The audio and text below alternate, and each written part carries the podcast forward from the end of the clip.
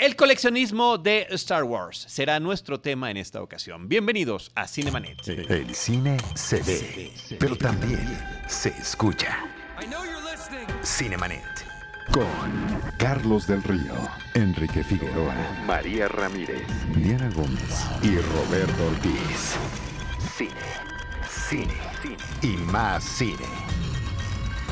Bienvenidos. El coleccionismo de Star Wars será Cinemanet. Bienvenidos. Arroba Cinemanet en Twitter, facebook.com diagonal Cinemanet, Cinemanet 1 en Instagram y Cinemanet 1 en YouTube son nuestras redes sociales. Yo soy Carlos del Río, les doy la más cordial bienvenida a nombre de nuestra productora Paulina Villavicencio, también a nombre de nuestro productor y postproductor Uriel Valdés, que está aquí en esta mesa de trabajo, y saludo con mucho gusto del equipo Cinemanet a Enrique Figueroa Anaya. Mi estimado Charlie, equipo de Cinemanet, gente que nos escucha, Urisman, pues un gusto estar otra vez acá. Muchísimas gracias. Pues mira, tuvimos hace un par de semanas un podcast muy interesante que se llamó Átomos contra, contra Bits. Seguramente ya lo escucharon sobre el coleccionismo de películas. Estuvo Roberto Aguilera, Antonio Camarillo, Alejandro Alemán. Y después de, ese, de esa experiencia de grabar ese podcast, fuimos cordialmente invitados a la galería de juguetes de Star Wars que tiene Roberto Aguilera y juguetes de cine eh, y coleccionables y demás.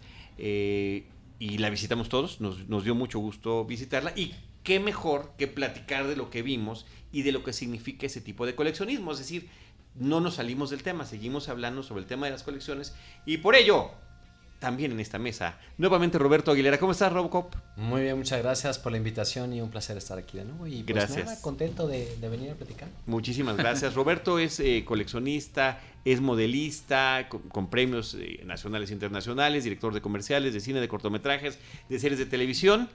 Y también de este lado, un viejísimo conocido de Cinemanet, Antonio Camarillo. Fíjate que revisando los programas desde hace No lo digas. 13 años, eh, si eres de los primeros que, que participan eh, con nosotros y con mayor constancia.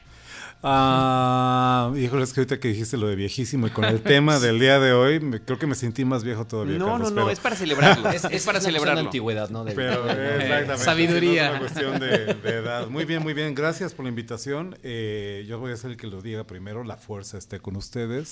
Estupendo. Me da mucho gusto estar aquí. Pues de nuevo, eh, seguramente en esa cantidad de programas que estás tú ahorita mencionando, hay más de tres programas acerca de Star Wars o No, hay no, La Guerra de las más. Galaxias. Sí, muchos más, La muchos Guerra más, de son muchos. Galaxias como pues, se le conoció aquí al principio, que era algo que estaba yo recordando el fin de semana. Sí, así es. La Guerra de este.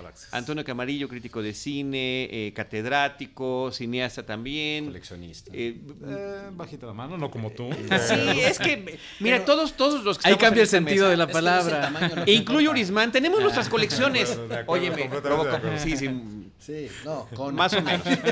Todos somos coleccionistas. Así es. Y nos gustan cosas, y Así vamos es, tratando. así es. Pero vemos un- una colección como la tuya y bueno, entonces ya estamos hablando de...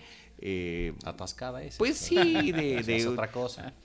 finalmente un profesionalismo para hacerlo. Y eso nos gustaría que nos platicaras.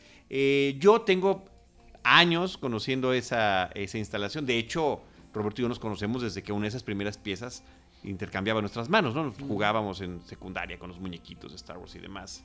Hay una anécdota que después, después contamos. Pero este, mm, con el conocimiento que ya tenemos de haberla visitado, los que estamos aquí platicando ahorita, pues sí quisiéramos que tú nos platicaras. O sea, yo sí lo sé, caray. Pero cuéntanos, ¿cómo, ¿Cómo- inicia esta cómo colección de Star? Wars? O más bien, bueno, primero, a ver, antes que nada, a, a- a grosso modo, de golpe, Antonio y Enrique, lo que vieron, ¿qué les pareció? Por orden de antigüedad, Antonio. va, a ser, va a ser el running gag de la noche. Eh, bueno, yo tenía, yo tenía el gusto de conocer a Roberto hace ya tiempo. Si no me equivoco, unos 10 años también, una cosa Ya así. rato, ya tenemos sí, un rato de conocernos, gracias a ti, Carlos. Ya había estado en una iteración previa de la galería. Este, tal vez esa primera impresión ya la había tenido hace un tiempo. Eh, ahorita, ahorita Roberto hace un momento dijo algo que es bien cierto y que es bien importante. Tienes toda la razón. Eh, el coleccionismo no es, o sea, no, no es, no es el tamaño de la colección, efectivamente. Es, es la pasión. Suena payaso, pero No, no, suena no pero es la pasión, es la pasión con la que uno se hace de dos, de tres o de cien piezas. Es correcto. Y yo estoy seguro que esa previa iteración de la galería que yo conocí hace ya tal vez 10 años, eh, tenía muchas menos piezas, seguramente, y de todas maneras ya era fantástico. Pero era fantástico te voy a decir, Roberto, ni siquiera, y escuchas de Cinemanet, ni siquiera como coleccionista, como fan de Star Wars. Que ese es el punto, ¿no? Que te da un gusto enorme y es un enorme placer también ver ahí eh, tanto piezas que uno siempre quisiste tener y nunca te compraron de niño, ¿no? Dos, eh, que cazaste, que buscaste y nunca te pudiste hacer de ellas. Las que sí tienes e incluso aquellas que sencillamente te significan algo profundo, ¿no? Y entonces ver... Eh, lo platicábamos ese día en, en, la galería hace un par de semanas, eh, una figura de R2D2 que a mí me remite a algún Artudito que yo tuviera, aunque no fuera ese, ese ya es la conexión, ¿no? Así Entonces, es. para mí creo que esa es el, eh, la impresión que me habría dado esa primera visita a la galería, sencillamente el conectar con algo que yo puedo entender perfectamente, tenga, no tenga, ambicione o no ambicione esas piezas, lo que haya también en mi personal colección eh, son equivalentes en ese sentido. ¿no? Totalmente. Enrique. Pues sí, esa pasión, esa pasión. A mí me tocó conocer a Roberto cuando platicamos en un podcast de Rogue One, uh -huh. o sea, realmente hace poco. Y me acuerdo mucho de esa experiencia, todo ese, todo ese, todo lo que le escuchaba del, del cuidado al detalle y esa pasión y amor por, por Star Wars, ¿no?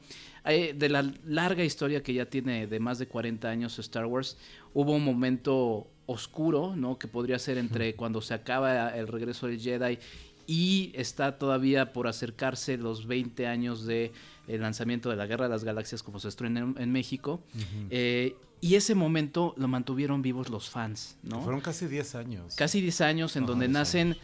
de las historias más entrañables del universo expandido que ahora le llaman canon, ¿no? Así no, como leyendas. a la rana René le llaman, llaman Kermit. Leyendas. Es, leyenda, exacto, sí, perdón. Sí. Y, y, y, nacen historias muy interesantes. Y la verdad es que los fans son los que mantienen vivo Star Wars en ese momento. Entonces, yo creo que, no sé, quizá me estoy aventurando, pero no hay una franquicia que tenga un amor tan, tan, tan fuerte de los fans como Star Wars. Y a mí, dentro de todo lo que me, lo que me llamó la atención de la, de la, de la colección de, de, Roberto, que sí es una colección que, que, que atrapa y, des, y, no solamente la colección, las historias que nos iba platicando Roberto nos atrapan. Me llamó mucho la atención unos dibujos que están pegados en una de sus paredes. Le preguntaba a Charlie, oye, ¿qué onda con estos dibujos, no? Y me enseñó uno, creo que era un halcón milenario. Sí. El cuidado del detalle. En un dibujo, ya nos dirá Roberto en qué momento lo, lo, lo, lo dibuja. Pero ya desde ahí encuentras ese amor por algo, ¿no? Y, y, esto contrasta mucho con, no solamente en Star Wars, sino con todo. Cuando alguien dice, es que ¿por qué lo criticas? Lo critico porque lo amo, ¿no? Claro. Entonces, eh, yo me quedo con eso. La verdad es que fue una experiencia increíble. Fuera, eh, no lo había dicho, pero Charlie me estuvo insistiendo, oye, ve, porque yo le había dicho, es que tengo tal que hacer y demás. No sí, fue muy insistente, nada. muy insistente sí, para, pero no, para pero que, no, increíble para que finalmente lo lograras. Y de los mejores días, o sea, ¿qué, qué pasó? Sí. Bueno, yo, Robert, ya casi te pasamos la palabra. No, no, aguanta, aguanta. Yo nada más quiero eh, mencionar brevemente lo que para mí significa co coleccionar cosas de películas, que puede ser un juguete, que puede ser un póster, que puede ser cualquier tipo de memorabilia. Es una expansión de la experiencia cinematográfica. Es un recuerdo que tú puedes tener en tu casa y que te significa aquello que te impactó. Mucho tiempo eh, fueron los pósters de películas. Porque el póster es lo primero que te puede atrapar. -huh. Puede ser muy bonito, eh, bien hecho, interesante o no, pero cobra otro significado total después de haber visto la película por primera vez. Puede decir, bueno, pues lástima de póster, la película no fue lo suficiente, o decir, fue, me llevó a una experiencia mucho más allá de, de, lo que fue la película. Y me remito a dos de los, de los primeros, ¿no? Que curiosamente son dos películas de Spielberg. El póster de Close Encounters of the Third Kind, Encuentros cercanos del tercer tipo, la carretera, la noche, es todo, ¿no? Y las frases que decía sobre el contacto extraterrestre. El sí. Y el de tiburón, el de Joss, de, de Steven Spielberg. Son dos son dos pósters muy llamativos, muy interesantes y que después de, de, ver la película cobran un significado brutal. Creo que es una expansión, en efecto, de la experiencia, como dice, cinematográfica. Es, ya lo dijimos aquí hace un par de semanas, también una inspiración, ¿no? Yo estoy seguro, estoy seguro que lo dijimos, lo repito de todas maneras, eh, que para Roberto, que es un cineasta en activo, que dirige, que escribe, pues evidentemente Star Wars es una profunda inspiración. Yo estoy seguro que para ti, Carlos del Río, Cinemanet es, es, es, es, hija de Star Wars de sí. alguna manera, ¿no? Sí. Eh, como la pasión por una película, el amor por una película puede decir, pues yo también quiero hacer algo que también es creativo, ¿no? yo seguramente lo dije aquí, ya lo, debo de haber dicho en alguna otra ocasión, o en Horroris Causa, eh, seguramente lo he mencionado, pero eh, se lo digo a menudo a mis alumnos en la escuela. Les digo, chicos, si yo estoy parado aquí enfrente de ustedes es porque mi padre me llevó a ver La Guerra de las Galaxias, que se le llamaba entonces aquí en México, cuando yo tenía cinco años recién cumplidos, ¿no? En ese habría sido los, seguramente los primeros días de 1978. ¿no? porque la película se estrenó en Estados Unidos en mayo de 1977. Aquí llegó a la muestra de la Cineteca, fue la muestra, sí, la muestra de la Cineteca en diciembre de ese año y tuvo su corrida comercial al año siguiente. Entonces, seguramente habrá sido, no creo que mi papá me haya llevado a la cineteca para verla. este, no, eh, de hecho fue al cine ópera, me parece, no estoy seguro. Y este, y esto habrá sido en 1978, ¿no? Y eh, ya que hablábamos de sentirnos viejos hace un momento, ¿no? El otro día dando clase que salen una y otra vez los ejemplos de Star Wars en mis clases de narrativa y de guionismo. De pronto había estado intercambiando fotos el domingo con Roberto Aguilera. Este, le quería enseñar algo a los alumnos, pongo la, abro el, el, Messenger en la computadora, en la pantalla, pongo la foto y les digo esta figura, la figura del Tusken Raider, Lili Ledy 1978, exclusivo de México, que tanto ambicionan los coleccionistas gringos.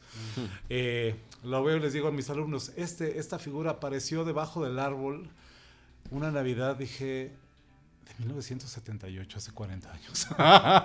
si de sentirse viejo se trata, ahí, ahí desde ese día lo ando, lo ando cargando, ¿no? Eh, es una inspiración, es una inspiración, creo yo, para todos los que estamos en esta mesa, para lo que nos dedicamos eventualmente, para nuestras carreras profesionales. Eh, pues de ahí salió, para mí de ahí salió. Parece terapia de grupo. Sí. Y te toca. Hola, soy Roberto Aguilera. y soy un coleccionista de Star Wars. Así es. Roberto, ¿cómo nace esta colección y cómo fue expandiéndose con los años? Mira, yo creo que ahorita que estaban este, hablando de todo esto me acordé y se van a acordar ustedes. Yo creo que eh, lo que decían ahorita, ¿no? Que es una extensión y es un recuerdo. Yo creo que lo primero que tuve de toda mi vida de Star Wars, y yo creo que ustedes también, me acuerdo perfecto comprarle a las Marías los sobres de estampas. Mm. O sea, creo que fue lo primerito que, que el recuerdo que tengo del cine de Plaza Universidad, que era bajar las escaleras al final y pasabas la juguetería Ara y estaban las Marías en el piso con sus, con sus mantas, con toda la fayuquita. Y fue de las primeras cosas que, que, La primera cosa yo de Star Wars que vi en toda mi vida fueron los sobres cerrados de estampas, los sobres de cera cerrados en las Marías. Y es lo primero que me compraron y pues ahí viene todo, porque era el recuerdo, no, había, no había manera de ver otra cosa, entonces era abrir el sobre, comerte el chicle y ponerte a ver cada ¿no? Cada estampa y decir, no, o sea, para empezar había unos shots que no era el ángulo de la cámara y era un momento diferente y era a veces eh, ya en, el tiraje de las naranjas ya era ya traía making off. Para mí fue maravilloso, o sea, ese, eh, las estampas yo creo que por eso las, les tengo tanto cariño, ¿no? Y tengo las cajas ahora guardadas con los sobres cerrados, porque para mí ese es el inicio. Ya después vinieron las figuras de Kenner y todo, pero el principio, principio fue las, las estampas, que para mí tienen un valor increíble, que ahora de hecho se editó un libro, se editaron unos libritos muy bonitos con todas las colecciones de, las estampas, de, tops, para que veas viendo por delante y por atrás cada una, ¿no?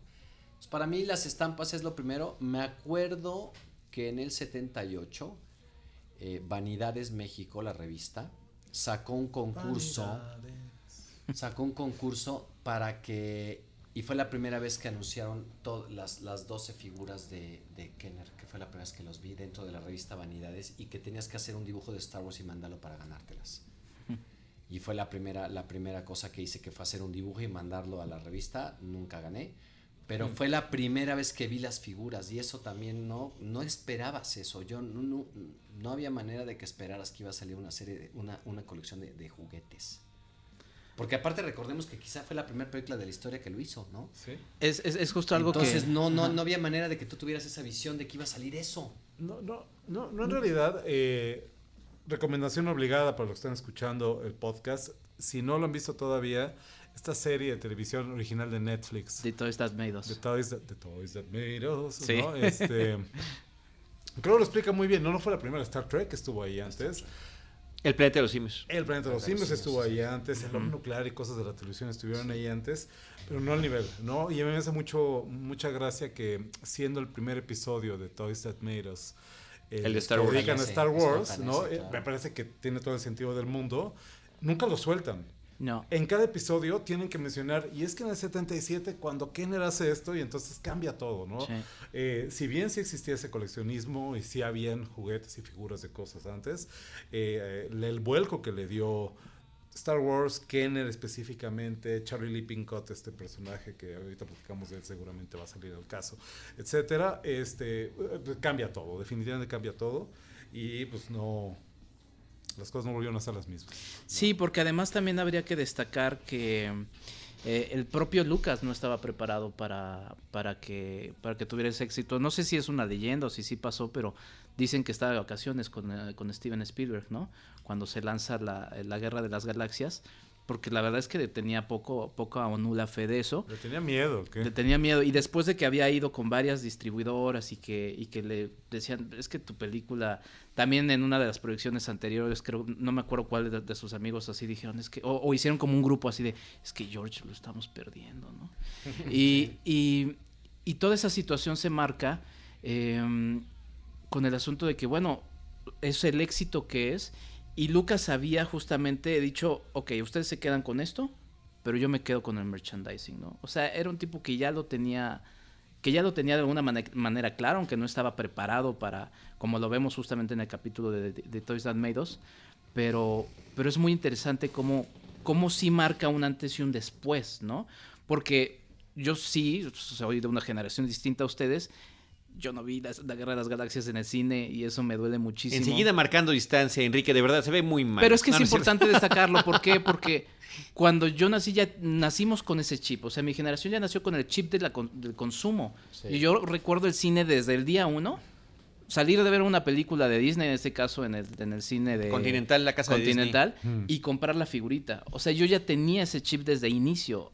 El ir a la, a la cajita feliz y consumir y tener el muñeco. O sea, ya es un chip y eso cambia a partir justamente de. Y te voy a decir una cosa, aparte cambia a raíz de que en la época que sale Star Wars y en la época que nos tocó vivir de niños no se permitía la importación a México. Mm. Claro. Entonces no existía nada, te lo tenían que traer de Estados Unidos a fuerza. ¿Era la fayuca o, que alguien, un pariente, familiar, amigo? No faltaba la mamá de un compañero de escuela que fuera sobrecargo y que se, cargaba de cosas. O sea, era una cosa muy, aparte se volvió una cosa muy elitista en su momento, por decirlo así, ¿sabes? Como no cualquiera lo tenía, tenía que ser alguien que te lo trajera.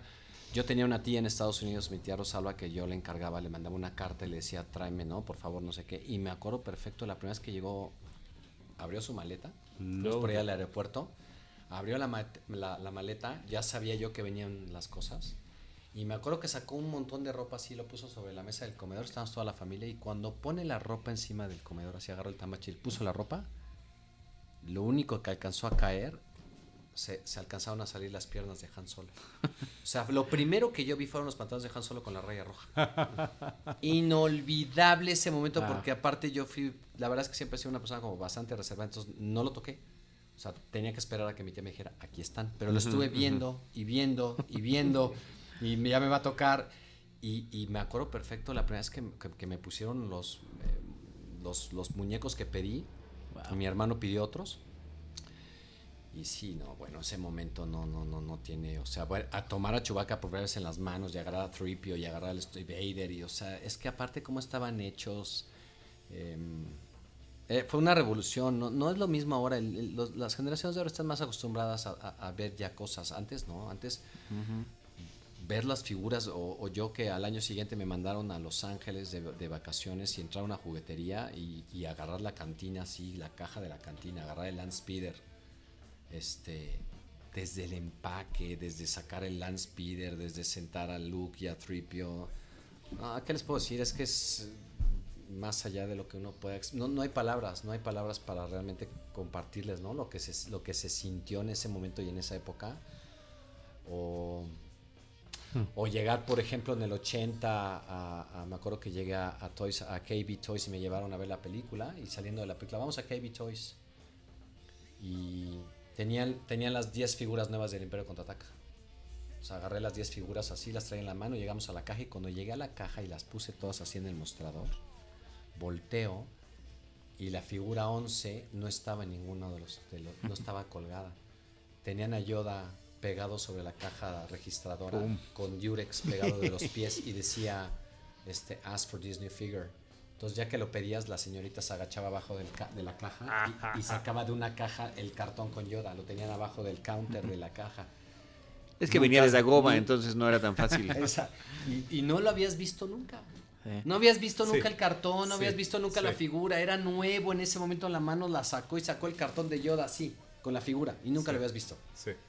El impacto no es, no, no se puede comparar con nada de lo que tenemos ahorita. Y, y de ahí empieza el coleccionismo por el gran amor que fue los sets, o sea... y el detalle con el que estaban hechas las figuras, o sea, yo recuerdo abrir esos juguetes y, y, antes de jugarlos, porque sí los jugábamos y sí les pasaba de todo, inclusive cohetes, explosiones y hasta paracaídas, Así es. Em, era observarlos. Era darles la vuelta y ver el, el de el Stone Trooper a mí me hipnotizaba. Me más que el muñeco de Vader porque era la armadura, ¿no? Ver las partes de la armadura, cuál correspondía al, al, tobillo, a las piernas, em, el casco, que siempre me han parecido fascinantes. A mí me encantaba Ben Kenobi, me encantaba la figura de Ben Kenobi, me encantaba, Tripio me encantó. Bueno, en el caso de Ben Kenobi y, de Luke, la facilidad, eh, la creatividad para sacar el sable de la mano. no, y después, de manera mecánica. ¿Qué decir cuando salen los siguientes, este, los, el, el, el siguiente tiraje para alcanzar los 21? O sea, cuando salen los 21 Backers que no, que no esperabas nunca y de repente, ah, están increíbles, tengo a Luke, a la princesa, Hannah, Chuy, ah, está muy bien y de repente, no. Ahí viene Walrus Man y Grido y el Power Droid y el R5D4 y no sé qué y, wow, y el X-Wing Pilot y Hammerhead. y, el famoso Hammerhead. el famoso Hammerhead que es increíble y el X-Wing Pilot que yo nunca entendía por qué tenía pelo negro, ¿no? Pero eran los lentes que se le bajaban, ¿no? Que después, pero no, fue muy fuerte. Todo eso fue demasiado. Eh, eh, sets que nunca tuvimos, que salir el Land of Jaguars. Sí. El Sandcrawler de Radio Control. ¿no? Este. Menciona. El Dewback. El Dewback era algo inconseguible. Nadie lo tenía. nadie lo, tenía, pero lo veías en el cartón. Volteabas y venía el Dewback verde. Es como este monstruo prehistórico, ¿no? que, que, está en Tatooine. ¿Cómo es posible que este mono exista? El Dewback, ¿no? Este, con la cantina. Brutal. Roberto, Roberto nos va a tener que explicar ahorita un par de términos que utilizó, que creo también es parte del chiste de este episodio. Términos como 21, 21 backers, ah, este tipo de cosas. Pero ya que estamos con primeras impresiones, yo estoy 99% seguro de que esa figura del, del Tusken Raider que mencionaba ahorita eh, fue parte de mi primera eh, impresión, mi primer contacto con un juguete de Star Wars. Va a sonar cliché también y va a sonar tonto, pero Recuerdo esa mañana de Navidad como si hubiera sido ayer, literalmente. Aparecieron debajo del árbol todas las figuras de Lily. Eran Roberto, ayúdame si me olvido alguna. Era ese Tusken Raider, el Yagua, eh, Han Solo, Luke Skywalker, la princesa Leia, Darth Vader. ¿Pero te tocaron hasta Return of the Jedi o qué? No, no, no, estamos hablando de 1978. Entonces no eran americanas. Eran ¿no? Lily no estoy. Eran por no, Lily Ledy es hasta 83, sí, segurísimo. Sí, no, sí, no, no, las figuras 12 pulgadas. Ah, las de 12 pulgadas. Las figuras ya, 12 pulgadas. Ya, las de 12 pulgadas. Sí, las de 12 pulgadas. Sí, eran Lily Ledy. Y R2D2, ¿no? Claro. Esos aparecieron todos, los recuerdo increíble. perfectamente abajo del árbol. Eran las 6 de la mañana de esa Navidad, mi hermano y yo parados con una ilusión. Son los que son del tamaño de Barbie. Son los de Barbie. Y son como, son como muñecas. Son, Mi mamá sentada y con nosotros, nosotros abriendo las cajas, te platicaba ese día que hablábamos que ese Arturito se convirtió en mi figura favorita durante años. Tengo fotos de cumpleaños con, con el Arturito acostado en la cama con él. Era una cosa, era un amor, bueno, bárbaro, ¿no? Mi primer recuerdo de una figura de 3 pulgadas es, la recuerdo también como si hubiera sido ayer. Este Luke Skywalker de piloto que mencionabas ahorita, el X-Wing Pilot, eh, que lo vi ya estando en la primaria. Yo entré a la primaria en septiembre de 1979 y ese año lo vi, estoy seguro, lo recuerdo bien. Un niño que de pronto de, esos pupitres que se abrían, un compañero saca la figura. Yo en mi vida había visto una cosa así. Yo tenía mi referencia de mis muñecos grandotes, ¿no? Ese y muy pronto, justamente también en esos, en esos meses, el citripio dorado. una, una una textura que nunca habías visto. Cromado, no habías visto. nunca una cosa cromada. Jamás. Esos serían mis primeros recuerdos de esas figuras. Aquí tengo las fotos, te las mandé el otro día, de este X-Wing para armar también y le di, porque ya lo decías, no sé. Ese, ese, ese me lo trajeron los Reyes Magos también por ahí. Me trajeron el X-Wing de, de, armar y el TIE de Vader, esos dos. Eh, yo nada más tenía este y sí recuerdo haber visto en la tienda. No, pero y esto fue era después, brutal, ¿eh? Pero fue porque después. era lo más parecido a la, o sea, la, la, la, forma de la nave era lo más parecido a la película que había, era casi un estudio scale. Sí, si nos permite Antonio. La historia el otro día. si nos permite Antonio compartir quizá estas fotos porque para que la gente que claro, lo esté. Claro, por supuesto, ahorita, ahorita, ahorita las, las. Miren, les voy a comentar lo de. Déjame de tener nada más estas, estas dos fotos. Eso, el álbum que te enseñaba. El de las corcholatas. Un álbum de corcholatas que sacó Coca-Cola. perfecto. Que tenía completo y aquí en la foto ya faltan la mitad. Se cayeron, sí. Salió en Japón nada más. Ese salió en México y en Japón. Mira. En Japón los encuentras en eBay, pero traen todas las letras en japonés. Mira. Y, que me acuerdo, es muy chistoso porque además hay un recuerdo olfativo asociado. Recuerdo el, mm. aroma de la Coca-Cola, de estar viendo las, este, las fichas y que todavía te llegaba de alguna manera. Y este álbum que tú tienes en perfectas condiciones, y yo lo tengo hecho pedazos, pero completo, con todas las estampas. Pues todos esos son de esos primeros, tal vez dos años, tres años, entre 1977 y, lo primero y 80, lo, primer, lo primerito que te hacías aquí eh, como fan de Star Wars.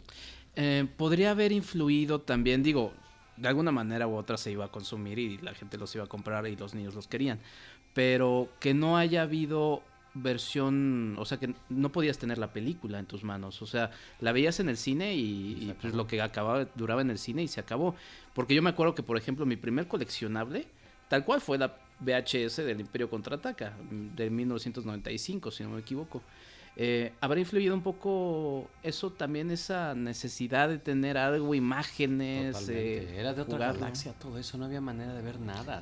Cuando había repeticiones de las películas, eh, en cines increíblemente alejados, lejos de tu zona, yo no sabes cómo le agradezco a mis papás que nos nos consiguieran el, capricho de volverla a ver porque no había otra manera de verla más que ir pescando. Y recuerdo que no a través de los años revisamos el, en el periódico se veía la cartera fílmica buscando a ver por dónde podía aparecer ahí de repente la película no había otra. Y me toca decir cuál fue mi primer coleccionable de Star Wars y aún lo tengo. Un día llegó mi papá recién estrenada la película con un libro que se llama The Star Wars Album que es eh, un, libro que tiene la portada del póster, pero con el dibujo de McCurry. Y que trae una serie de antecedentes de dónde viene la película, ¿no? Ponen fotografías de películas de piratas y de Flash Gordon eh, y del gordo y el flaco, comparándola con temas de la película detrás de cámaras y demás. Y que oficialmente resulta que es la primera publicación de Star Wars, eh, que existe. Lo tengo todavía, también vamos a poner la foto. Eh, en, ese, en ese entonces mi mamá lo forró. Ay, qué padre. sigue, sigue forrado de plástico. Nunca se lo he quitado porque además el, el, el, ya está amarillo, ah. de, que si lo quitas pues puede haber algún destrozo por allí. Y sí está muy maltratado porque lo abrimos y lo vimos y lo estudiamos en, en una infinidad de ocasiones. También trae el primer glosario de Star Wars donde explica en las últimas dos o tres páginas lo que cada uno de los términos hasta ese entonces, ¿no? Que es un Arturito, que es un Citripio, que es un, ¿no? este, exacto. Eh, y demás, entonces, bueno, fue lo primero. Y también años después, eh, un par de años después, eh, unos tíos, los papás de mis, de mis primos Mauricio y Álvaro, que viajaban constantemente a Estados Unidos, nos trajeron a mis primos las colecciones completas y a nosotros eh, a mi hermano Mauricio y a mí, nos regalaron dos figuras a cada uno. A mí me tocó eh, Darth Vader y un Stormtrooper, y a Mauricio el Luke y Chewbacca. Entonces fue, fue la primera vez y a mí también me enamoré de esos muñecos desde la primera vez que los vi. Oigan, tocando el tema, me quiero regresar al tema de las colecciones ahora que, para dejar algo muy claro, mm, del tamaño de las colecciones. Es un tema muy importante que quiero tocar porque mm. ahora que he tenido un poquito de difusión la galería y ha tenido difusión mi colección, que incluso en el evento del sábado del unboxing que fui, este, me dio mucha ternurita, iba con mi novia y este... Pues me dio mucha ternura que la gente me detuviera en los pasillos para tomarse fotos conmigo. ah, qué padre. Eso está muy loco, ¿no? Muy loco. Señor Roberto, señor Aguilera, ¿me puedo tomar una foto con usted? Ah, muchas gracias. oye, yo cuando subí mi foto de la galería, sí recibí dos, tres amigos que me dijeron, oye, ¿cómo conseguiste entrar a ese lugar? Sí. Y a esto les quiero comentar esto, más allá de que te pidan la foto no, es porque tenía mucha difusión y he recibido muchos mensajes de muchas partes del mundo, mm. sobre todo, digamos, como de Centroamérica hasta Argentina, muchísimos mensajes. Ayer me llegaron uno de Guatemala, me llegó uno de Salvador, y muchas veces me dicen, híjole, es que después de ver su colección, señor Roberto, me doy cuenta que la mía es una basura. No, no, no. Vamos a hablar del tema. Mm que es muy importante. Ahí viene un problema que yo creo, yo les contesto a todos, es que no es, no, no compares, ¿no? No compares, o sea, son cosas muy diferentes. Tu colección es tan valiosa, pero si la vas a empezar a comparar por tamaño, entonces no, no tiene ningún sentido. Tú puedes tener, yo a todos les digo, tú puedes tener 5 piezas, 8, 10, 20, no importa, pero es tuya. Y es lo que te significa, es lo que son tus recuerdos, son, es lo que te significa a ti. No me compares, no compares, no piensas que entonces como no, no es tan grande como... No, tiene mucho valor, todas valen lo mismo, de hecho todas. Todas las colecciones, no importa el tamaño, valen emocionalmente, valen lo mismo. Si te vas a poner a calcular su valor por cantidad o por precio, ya estamos mal. Ya estamos mal incluso para tocar un tema más adelante que es la gente que no abre sus cosas. O sea, a ver, si entonces estás, si coleccionas por lo que vale, entonces hay un problema. Porque entonces no lo estás amando por lo que, por la figura que eso ya es especulación y ya, ya no tiene nada que ver. ¿Por qué? Porque lo que decía Carlos, había que jugar con ellos, había que sacarlos, había que tocarlos. La primera vez que yo me enteré de ese tema de la especulación, porque soy muy ingenuo, o sea, no me doy cuenta, fue cuando, cuando me tocó ver en una visita a Estados Unidos eh, el episodio 1, antes de que se estrenara aquí en México, me gané un premio de, de una estación de radio. Esto antes, antes de que ingresara yo a a colaborar en este tipo de cosas, este, es que había quien nos íbamos a comprar por la emoción y otros que los guardaban así cerrados. No, y dos o tres del mismo. Y la verdad que me sentí muy mal, o sea, me, me fue totalmente contrario a la experiencia que yo había vivido, este, pues jugando y, disfrutándolos. Ah, de hecho, todo eso, de hecho, cuando sale el episodio. Es como de villano de Toy Story. Es como de Literalmente. De la 2. De la 2. Y les dije a todos en ese momento, cuando empezó a suceder eso, les dije, a ver chicos, es que, está es que esto no va a valer nada. Y nadie me escuchó. Todo esto del 97 para acá no va a valer nada. Por lo mismo. Porque entonces hubo personas que empezaron a guardar cajas. A ver, no va a valer nada. Lo único que va a valer es lo vintage. Porque tenía otra emoción, porque tenía otro recuerdo, porque tenía otra forma, porque no era para, para hacer este hoarding, este, acumulaciones, no. Era porque los jugabas y por eso tiene el valor que tiene, porque aquel que lo guardó cerrado pues, tiene un valor increíble, ¿no? Yo creo que yo creo que está mal enfocado este mundo del coleccionismo hoy en día de, de, de guardar las cosas cerradas. Te lo compro si es una cosa única, a ver que este que se hicieron tanto número de piezas y entonces tiene un valor muy particular o que puedo llegar a cerrar alguna. Todas las figuras de Kennedy, Hasbro y todo esto no tiene ningún sentido guardar cerrado. Las cosas son para vivirlas, para ponerlas en display. Yo les he demostrado a millones de personas la diferencia entre tenerlo en un cartón y luego ábrelo, ponlo en la posición correcta, pone sus compañeros al lado. sus compañeros. Sus amigos. Pone sus amigos al lado, pone una nave atrás, consíguele un background padre, no sé qué, y ahora velo. Y tómale una foto, ¿no? Y tómale una foto y ve cómo se ve, ¿no? ahora sí agarró la onda. ¿Para qué lo quieres en un cartón? Ahora, sin embargo, dicho esto, parte importante de la colección y que además está hasta arriba son los cartones cerrados de todas las figuras originales de Kenner de las tres películas originales. Además de que en diferentes eh, vitrinas están formados los sets eh, y colecciones con Stone Troopers, ¿no?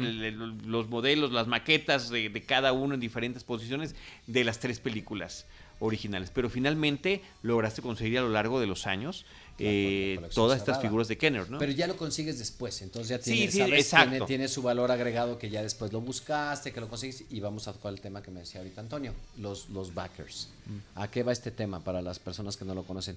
Originalmente salieron 12 figuras de Star Wars en cartón de Kenner y cuando tú volteas el cartón solamente vienen 12 figuras, obviamente, que no había más. A esos cartones se les llaman los 12 backers, que es que atrás traen 12 figuras. obviamente son los más caros que hay hoy en día. Y que hay una historia simpática ahí de cómo se vendieron originalmente esas figuras, ¿no? Así es, que nunca salieron a la venta y este... Sí, que cuando, cuando llegó la Navidad del 77, Sí, no se lo y sabía que era el que no podía hacer el este, delivery, no iba a poder entregarlos, sí, no los iba a poder entregar. Y entonces lo que le vendieron a los fans fue un cartoncito literalmente con esta es una promesa de venta, tú compras esto Early Bird, le llamaron, y te juramos que el próximo año te los mandamos. Que ahora cuesta una fortuna esa cosa, obviamente, y ¿no? que tú tienes, por cierto. este, en fin, yo creo que miren, entonces salen las, las 12 figuras, después salen, o sea, ¿por, a qué ¿por qué les comento esto? Porque no es lo mismo que tú consigas un Vader con un cartón de Return of the Jedi, no cuesta lo mismo que conseguir un Vader que trae el cartón de Empire Strikes Back, y no es lo mismo que consigas un Vader que trae el cartón de 21 atrás, y no es lo mismo que traigas un Vader con el cartón de 31 atrás, que de 47 atrás, que de 12 atrás. ¿No? ¿Por qué? Porque obviamente el que tiene más valor es el, la, la versión original. ¿No? Los primeros 10 muñecos del Imperio Contraataca van a ser los muñecos que atrás son 31 figuras, son los 21 originales de Star Wars más los 10 nuevos del Imperio Contraataca. Todos los cartones que dicen 31 atrás, que son 31, pues tienen mucho valor porque el Yoda que tiene 31 atrás, pues no es lo mismo que tener el Yoda que salió 4 o 5 ediciones después que ya viene con el cartón de 47, de 97, ya que tienen valor, pero obviamente el valor que tiene la colección que está en la galería es que me enfoqué y me puse muy necio, porque me gustan mucho los cartones por atrás, decir, no quiero la primera versión, quiero voltear la Leia de Bespin y que venga en el cartón de 31, no quiero el de 47. Entonces la colección que está en la galería es, digamos, el primer tiraje de cada una de estas. Ahora, los cartones siempre fueron muy, muy hipnóticos, o sea, tú tenías el personaje que venía en, el cartón pegado con esta parte de transparente para poder ver el muñeco, pero también ver la foto del personaje y a mí algo increíble es era el logotipo de la los logos eso, eso te eso, ya te tu imaginación. Ahí es él. O sea, ahí está. Ese es el Stone Trooper. Ahí está, ahí está su foto, ahí está el muñeco y ahí está en la película donde viene. Pero entonces lo volteas y dices, ah, ¿qué más hay? Dios mío. O sea, ¿qué voy a hacer? ¿Qué voy a hacer? ¿Cómo lo voy a hacer? Y, y, entonces estudiabas cada uno y veías los nombres. Muchos personajes los conocemos de nombre por las figuras, porque jamás se menciona el nombre de Hammerhead o de, o de Walrusman o, o de inclusive ni del Power Droid en, durante la película. los ubicas gracias a los juguetes. Claro. Se convierte en esta parte del universo expandido. Eh, hay una hay una, este, no sé si es el momento de contarlo todavía o no, pero yo tengo una anécdota de las locuras a las que puede llegar uno cuando, con la onda del coleccionismo, pero bueno, ahora ha sido poco después, eh, Ah, ahí nos falta una pieza del rompecabezas. En, este, en esta escarbada que hice el domingo de cosas en la casa de mis padres, no aparecieron esos cartones de los que hablábamos la vez pasada. Del Imperio. Del Imperio Contraataca. Ahí los tenían, ¿viste? En la exhibición del, pues World Trade Center. En la exhibición del World Trade Center tenían una vitrina con todos los cartones del Lady del Imperio Contraataca, que son un una leyenda. Son una leyenda. aparentemente, yo me enteré de esto con el tiempo. Aparentemente, bueno, yo recuerdo muy bien que mi madre nos llevó un, este, buscando las figuras que alguien me había contado que estaban por ahí. Me acuerdo que mi mamá nos llevó un par de tiendas de estas de los tecolotitos, el Sammons. y este, y en uno, quién sabe cuál haya sido, pero me acuerdo muy bien estando ahí en el, en el Sammons haber encontrado cinco de esas figuras. Que habrían sido mis primeras cinco figuras de tres pulgadas, ¿no? No tengo idea dónde están esos cartones. Juro que los tengo guardados. Dos de ellos, el de Yoda y el del soldado, soldado de la nieve, dice el Rebel Soldier, ¿no? Este, aparte de esos tenía al Snow Trooper, aparte de esos tenía, eh, si no me equivoco, Artudito, no, mentira, así Tripio. Y uno más que no, y Han Solo también de, de Hoth, ¿no? Y este, y esto habría sido el principio de, casi podríamos decirle un fetiche por estos cartones, como dicen ustedes, ¿no? Era un fetiche. Las siguientes figuras, eh, eventualmente me enteré que esa habría sido una corrida de prueba de Lily para ver si el, producto tenía mercado en México, ¿no? Etcétera. si estábamos preparados. Si estamos preparados para eso. La verdad es que muchos coleccionistas nacionales de este país eh, empezamos formalmente a armar nuestra colección cuando Lily Ledy finalmente empezó a, editar esas figuras ya en la época del resto del Jedi. Exacto. Que para mí fue una gran desilusión, ¿eh? Era, Porque venía de otra calidad, era otra calidad, era otra calidad, era y eso era, era, muy triste. Era muy Eran otros materiales inclusive a veces. los, Se eh, equivocaban con las armas y las pistolitas. Yo me acuerdo haber, yo me acuerdo haber llegado a Sanborns en el 83 y entrar y, ver los cartones de Ultron y dije, wow, ya, se acabó el sufrimiento, ¿no? Uy, qué padre, y agarré a Clatu, me acuerdo de agarrar a Clatu y a Vi Fortuna, que era los que había, el almirante Advar. Esos fueron los tres que había ahí en Summers, los agarré, fregoncísimo, no sé qué. Pasa un mes o lo que haya tenido que ser. Tiene una amiga de la, de la primaria que su papá se traía a Fayuca, que era Arlene Pretzel. Y Arlene tenía en su casa todo lleno y me invita a su casa, entro, tenía todos los cartones de Jedi y para mi gran desilusión, cuando volteé a ver el cartón de Clatu y veo el Clatu, estaba pintado completamente diferente, estaba en colores mate, no era brillante, el, peluchito que traía aquí en The Crotch era otro rollo, ¿no? Y, qué gran desilusión, dije, no, o sea, Lili le diera otra calidad y yo, chal. Y ahora resulta que los buscas en eBay y valen 30 mil, 40 mil pesos los de Lili cerrados, más caros que los americanos. O sea, se ha vuelto un fetiche tan fuerte que los mexicanos son mucho más caros que los americanos. Sí, ya lo decías ahorita, si no, tenías, si no tenías un amigo. Por raros. Por raros, exacto. Los americanos acabaron los suyos y dijeron ahora que coleccionamos. Ah, Lili D. From Mexico, it's different. B Fortuna tiene la capa roja. Quiero uno. ¿No? Uh, ¿Por qué no? que mira que también variaba. Yo tengo a B Fortuna comprado en México y no tiene la capa roja, tiene la capa Exacto, es que había varias. y luego recortaban de otras. Era la que había. Todavía peor. Sí, no, espera, deja terminar la, historia porque ya lo decías tú ahorita. Eh, había que tener un pariente, alguien que viajara. Mi papá, afortunadamente, iba con, no con cierta, con alguna regularidad a los Estados Unidos. Llegaba con cosas primas que iban más que yo en un momento dado, pues también se trajeron cosas. En ese inter, en lo que salieron estas figuras de LD, fueron las que lo que mantuvo creciendo mi colección, ¿no? Pero la anécdota vergonzosa a la que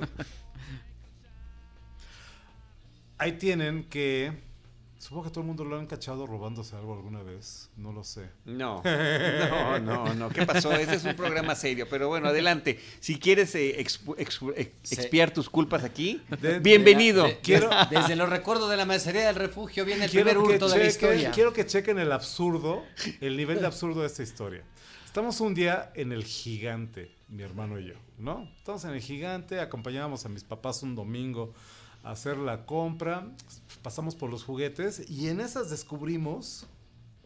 Tú recordás que estos, eh, ya lo decías hace un momento, estos cartones de Lily eran horrorosos. O sea, en la parte de atrás. Ah, la parte de atrás de cartón. Eran blanco y como, negro. Como de.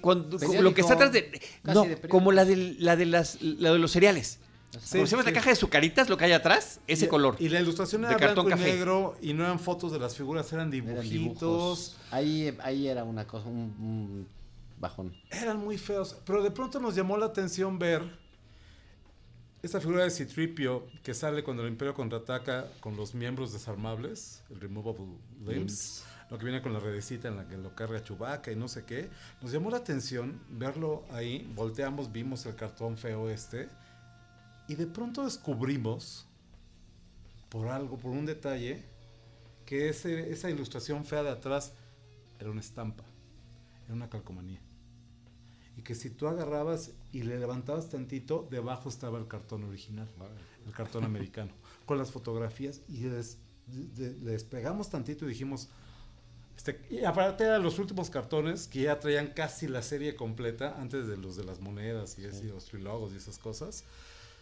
Y me acuerdo que mi hermano y yo entramos en un dilema moral, ético, porque dijimos, a ver, la figura ya la tenemos, la teníamos de aquellas figuras que nos había traído una prima o alguien de Estados Unidos. Dijimos, la figura ya la tenemos, pero el cartón, el cartón es invaluable. ¿Sabes qué hicimos? ¿Saben qué hicimos? Para no robarnos la figura, lo que hicimos fue abrirla, quitar el muñeco y la burbuja, dejarla botada en algún lugar de la tienda y, llevarse el puro llevarnos el cartón. Evidentemente nos cacharon, ¿no? Evidentemente nos cacharon y hemos hecho pasar a nuestros padres la vergüenza de sus vidas. Ridícula, porque evidentemente cuando sale mi hermano así con los brazos cruzados sobre la panza porque llevaba el cartón y nos paran a la salida del gigante, ¿no? Pues ya produce mi hermano el cartón y el cartón es nada más el cartón, ¿no? Y ya no me acuerdo si los... Ah, pero pues ¿dónde está el muñeco? Pues no estaba el muñeco. Confesamos la historia Lo más triste de todo fue que se quedaron en la tienda del cartel. Nosotros así, pero no nos lo pueden dejar ya que nos cacharon, o sea, ¿no? No. Pero eso es un detalle, es una historia vergonzosa de mi niñez y es además un detalle interesante.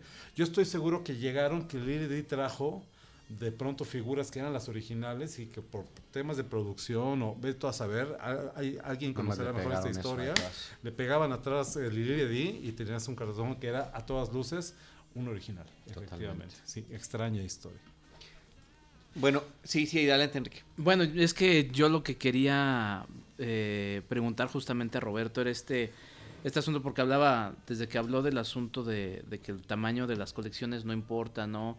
Este cuidado de, del detalle que están explicando, de es que esta figura tenía este tipo de cambios y demás pues es el origen justamente también de, las otras piezas que, tienes ahí en tu, en tu galería, Roberto, que son las que, las que tú trabajaste y me, da curiosidad saber en qué momento, obviamente todo eso impulsado por el amor a, Star Wars, ¿no? Por el amor a estos objetos, cuando dijiste, no, no, no, yo, yo, lo, yo lo puedo hacer, ¿no?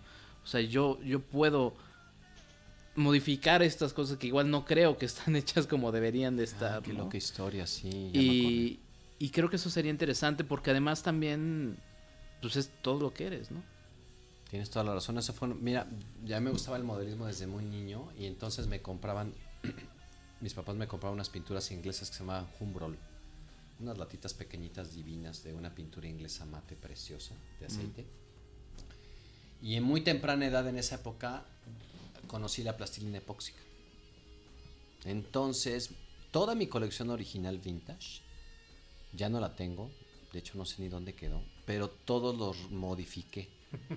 O sea, los customicé, los pinté del color que yo pensé que se parecían más a la película. Me acuerdo que a Han de Hot le, le, a Luke le puse más este colchoncitos como los tenía.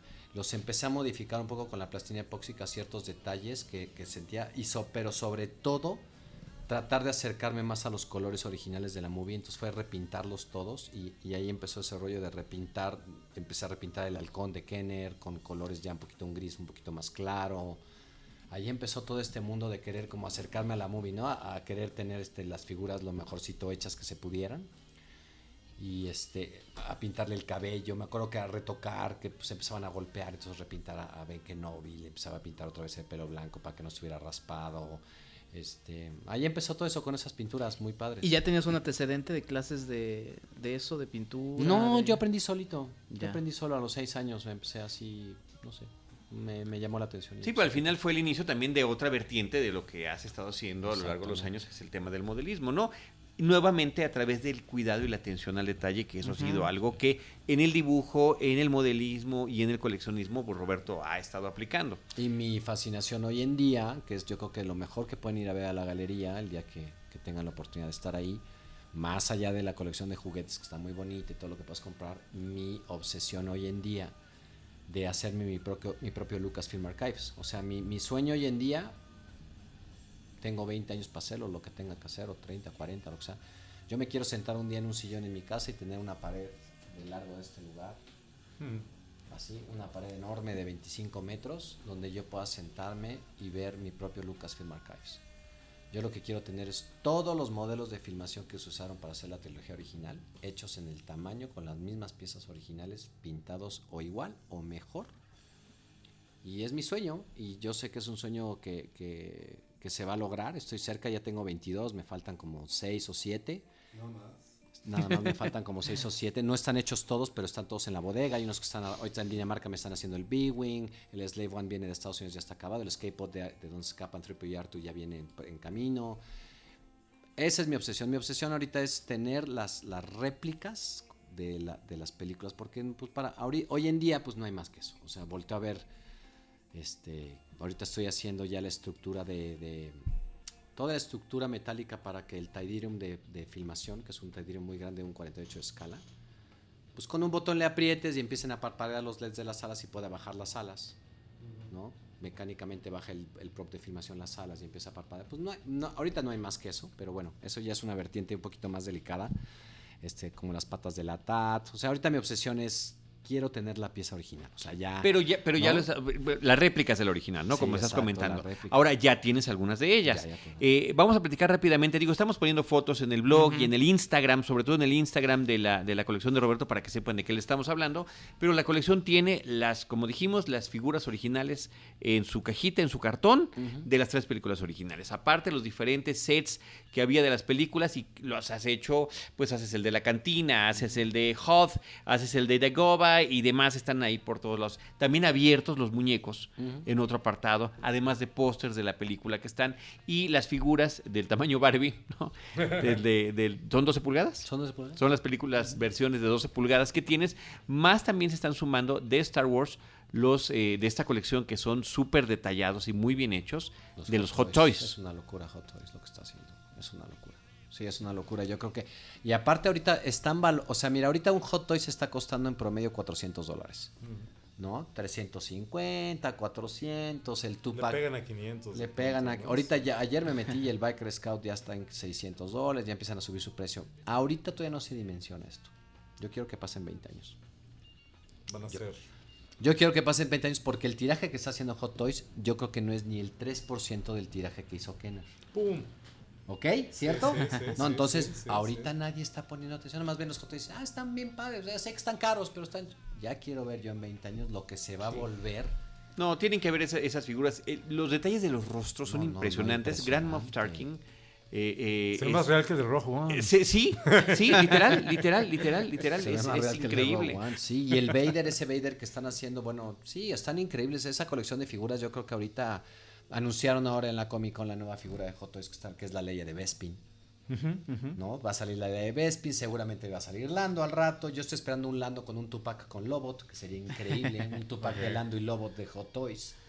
Este, va a salir seguramente Han. Esa colección de Hot Toys yo creo que va a ser la cosa más hermosa que van a hacer. Y si se meten a unas páginas que por acá tengo y les puedo mostrar, existe un chavo en Estados Unidos eh, que está haciendo los, los sets.